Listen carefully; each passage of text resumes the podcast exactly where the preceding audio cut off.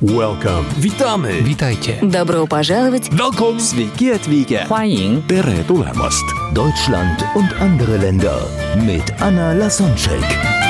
Der erste und einzige Podcast in Deutschland, Österreich und der Schweiz, der sich mit interkultureller Kommunikation beschäftigt, spannende Impulse über fremde Länder liefert, entfernte Kulturen näher bringt und erfolgreiche Menschen mit internationaler Erfahrung interviewt. Ein holländischer Forscher von Trompenas hat festgestellt, dass die Kulturen sich darin unterscheiden, dass sie Zeit als eine Folge von nacheinander verstreichenden Momenten und Geschehnissen verstehen, sequenziell konsekutiv, oder Vergangenheit, Gegenwart und Zukunft als miteinander verbunden betrachten. Synchron, simultan. Die Kulturdimensionen sequentielle, synchrone Zeit beinhaltet die bereits angesprochene Diskrepanz zwischen der linearen und der zyklischen Zeitauffassung, die wir letzte Woche im Podcast hatten. Die sequentielle Zeit als eine Reihe von Sequenzen beschreibt er mit dem Begriff Clock Time, also Zeit, die als eine Zeitachse gesehen wird und die synchrone und sich wiederholendes Geschehen mit Good Timing oder zyklische Zeit. Zudem fallen mehrere Kennzeichen der sequenziell und synchron ausgeprägten Kulturen mit denen von Hall als polychron und monochron bezeichneten zusammen. Zum Beispiel die sequenziellen Menschen mögen es, eine Sache zu machen, und die synchrone Menschen machen viele Sachen gleichzeitig. Die Andersartigkeit des konsekutiv und synchron organisierten Handels lässt sich am Beispiel unterschiedlichen Vorgehensweisen bei der Kundenbedienung, zum Beispiel durch einen Fleischer illustrieren. Der Trompenas berichtet, in einer Metzgerei in Italien erlebte ich einmal, wie ein Metzger die Salami hervorholte, einem Kunden davon abschnitt und dann rief, noch jemand Salami? Die Sequenzvorstellung ist nicht ganz absent. Die Menschen zahlen der Reihe nach, wenn ihr Einkauf erledigt ist.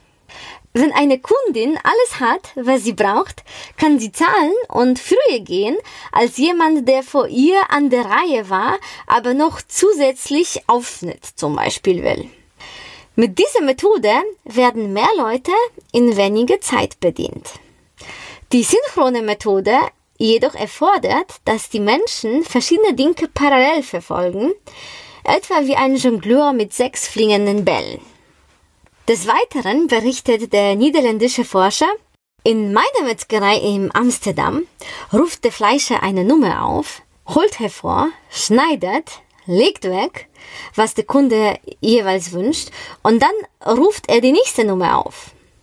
Einmal wagte ich den Vorschlag, wenn Sie schon die Salami in der Hand haben, können Sie mir auch gleich ein Pfund abschneiden. Kunden und Verkäufer waren schockiert. Ein Beispiel für eine Mischung zwischen den beiden Systemen bietet eine effiziente Vorgehensweise an der Kasse in einem Laden in Singapur. Kunden, die in einer Bücherei Bücher kaufen und die dann meistens mit Kreditkarte bezahlen, werden der Reihe nach bedient. Wenn aber das Buch gerade gescannt ist und die Person dann die Kreditkarte gibt und der Verkäufer warten müsste, bis die Kreditkartendaten dann geprüft werden, fängt er an, schon die nächste Person zu bedienen. Und wenn die Kreditdaten dann durchgelaufen sind, dann kommt er wieder zu der ersten Person. Und so kann der Forschung nach dann 50 Prozent der Zeit gespart werden, weil das ist auch die Zeit, die die Kreditkarte braucht, dann um geprüft zu werden. Dieses Beispiel stützt auch die in der gestrigen Folge angesprochenen Befürwortung des an die Gegebenheiten angepassten Wechsels zwischen polychrone und monochrone Zeit als der ergiebigsten Methode mit der Zeit umzugehen. und zeigt, dass es möglich ist, in einer Situation sequenziell sowie synchron zu handeln. Da das Modell der konsekutiven, also sequentiellen versus simultanen, also synchronen Zeit, mit dem der monochronen und polychronen Zeit weitgehend verwandt ist, verzichte ich hier auf weitere Charakteristik der beiden. Das habe ich bereits anhand von 13 Unterschieden in der gestrigen Folge sehr detailliert dargestellt.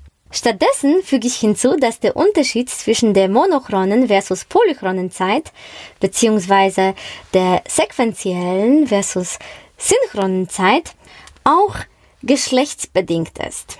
Forschungen zeigen, nach der allgemein herrschenden Meinung ist den Frauen die Fähigkeit, mehrere Dinge gleichzeitig zu machen, die ja der polychronen Zeitsystem entspricht, von der Natur mitgegeben.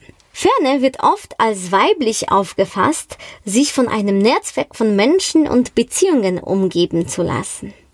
Männer konzentrieren sich hingegen tendenziell lieber auf eine Sache und sind mehr Aufgaben als beziehungsorientiert, was den Eigenschaften der Monochronie entspricht. Zusammengefasst ist Frauenkultur eher polychron, also sequenziell, und Männerkultur monochron, also synchron. Wobei es anzumerken ist, dass die Zuordnung nicht absolut, sondern als eine Neigung zu verstehen ist. Wenn du den Podcast Deutschland und andere Länder gerne hörst, dann würde ich mich sehr freuen, wenn du den bewertest und im besten Fall, wenn du halbes Minütchen Zeit hast, sogar kommentierst. Auf iPhone oder wo auch immer du den gerade hörst. Damit hilfst du mir, den Podcast für mehrere Menschen zugänglich zu machen, sichtbarer zu machen und damit trägst du bei, dass nicht nur du, sondern auch viele andere Menschen von dem Wissen und den Inspirationen, den Beispielen profitieren können und wenn die dann über die kulturelle Unterschiede Bescheid wissen, die dadurch dann nicht nur andere Länder, sondern auch vielleicht sie selbst besser verstehen. Vielen lieben Dank. Welcome. Witamy! Witajcie. Добро пожаловать! Welcome! Sveiki atvykę. 欢迎 Tere tulemast. Deutschland und andere Länder mit Anna Lasonczek. Der erste und einzige Podcast in Deutschland, Österreich und der Schweiz, der sich mit interkultureller Kommunikation beschäftigt, spannende Impulse über fremde Länder liefert, entfernte Kulturen näher bringt und erfolgreiche Menschen mit internationaler Erfahrung interviewt.